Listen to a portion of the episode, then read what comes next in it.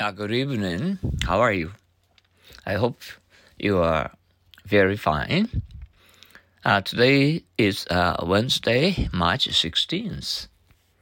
Function. How is the new engine? I'm afraid it's not functioning right. Function. How is the new engine?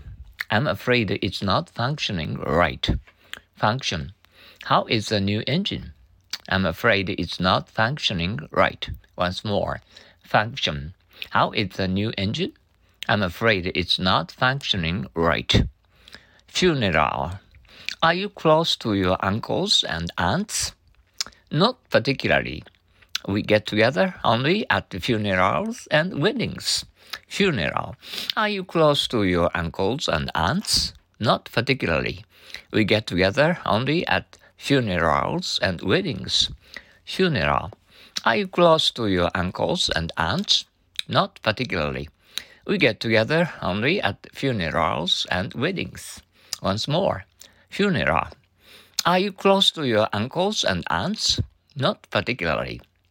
We get together only at funerals and weddings. Funny. I like your new hairstyle. Do you? I feel funny. Funny.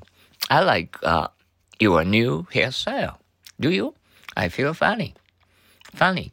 I like your new hairstyle. Do you? I feel funny. Once more. Funny. I like your new. Uh, I like your new hairstyle. Do you? I feel funny. Okay, let's go on to ah, uh, our happy English old sayings. People learn from their failures. Seldom do they learn anything from success. People learn from their failures. Seldom do they learn anything from success. Once more, people learn from their failures. Seldom do they learn anything from success. Uh, we feel very hot uh, indoors. Oh, I'm thirsty. I feel I feel like uh, drinking and cold uh, Coke or something. Mm, uh, thank you for your uh, cooperation to thinking in English together.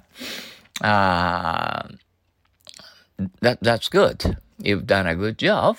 So and then, and I expect you to make at least two English um, words function, function, funeral, funeral, funny, funny.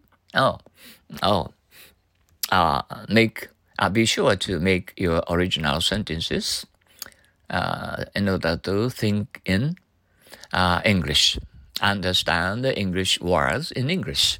Okay, see you tomorrow. ありがとう、ありがとう。あどうもどうも。Uh, uh, see you later. Okay? ありがとう。ありがとう。 Uh, see you later. Thank you. Thank you. Thanks a million.